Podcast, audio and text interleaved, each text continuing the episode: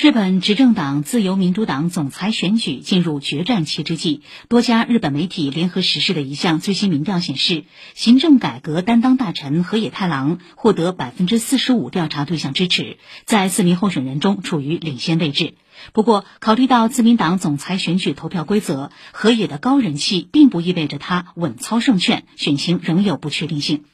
自民党总裁选举定于二十九号投票，现任总裁首相菅义伟本月早些时候宣布不参加竞选，这意味着新当选总裁将成为新首相。